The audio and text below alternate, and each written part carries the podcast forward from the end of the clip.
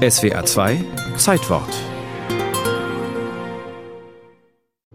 Das Steinzeitmassaker von Herxheim. Herxheims Herz der Finsternis. Die Menschenschlachter von Herxheim. Rätselraten um abgekochte Knochen. Festival des Grauens. Rituelle Massaker. Tausend Tote. Oder Kannibalismus. Herxheim in den Schlagzeilen. Als Mitte der 1990er Jahre in Herxheim ein Gewerbegebiet gebaut werden soll, melden sich die archäologischen Denkmalpfleger. Bevor die Bagger kommen, möchten sie selber mal graben. In der Jungsteinzeit haben hier nämlich auf den fruchtbaren Lössböden Ackerbauern gesiedelt. Am 11. März 1996 beginnt die Suche nach Überresten einer Zeit von 5000 vor Christus. Die ersten Grabungen, die waren genau in dem Bereich, wo wir hier stehen, also südlich der Rohrbacher Straße. Die Archäologin Andrea C.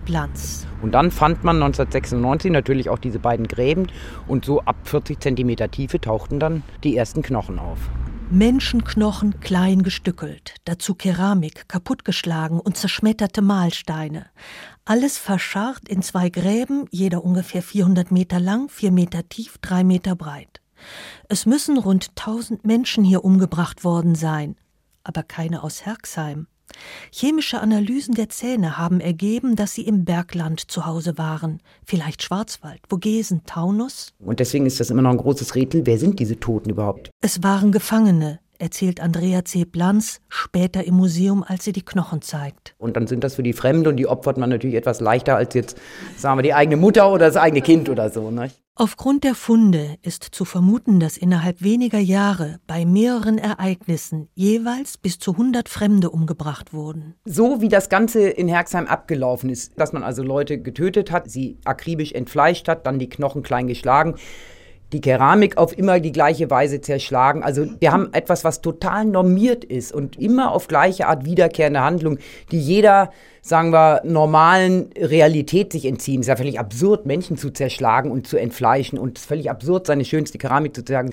Dann ist das ein Ritual. Die Rituale von Herxheim scheinen einzigartig. Archäologen aus ganz Europa interessieren sich dafür. Bruno Boulestin, Anthropologe der Universität Bordeaux, ist sich sicher, dass die Menschenschlechter in der Pfalz Kannibalen waren.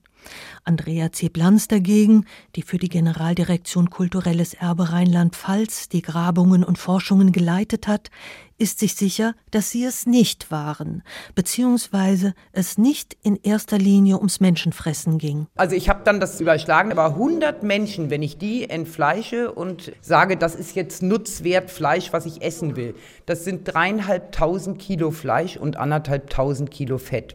Um das aufzuessen, müssten sechs bis achttausend Menschen ums Feuer gesessen haben. So viele aber gab es in der frühen Jungsteinzeit in der ganzen Pfalz nicht. Warum die Pfälzer vor 7000 Jahren Gefangene rituell geopfert haben, vorerst bleibt das ein Rätsel. Rund ein Drittel der Gräben mit den Zeugnissen der Vergangenheit haben die Archäologen unberührt gelassen. Mögen künftige Generationen da graben und mit ihren Methoden das Geschehen neu untersuchen und deuten. Aber eine Frage kann jetzt noch beantwortet werden. Angesichts dieses Massakers mit tausend Toten, in welchen Kulturen ist die Gewaltbereitschaft größer? War sie es in niederentwickelten früher oder ist es in höher entwickelten heute? Absolut in höher entwickelten Kulturen. Sagt Harald Meller, Landesarchäologe von Sachsen-Anhalt.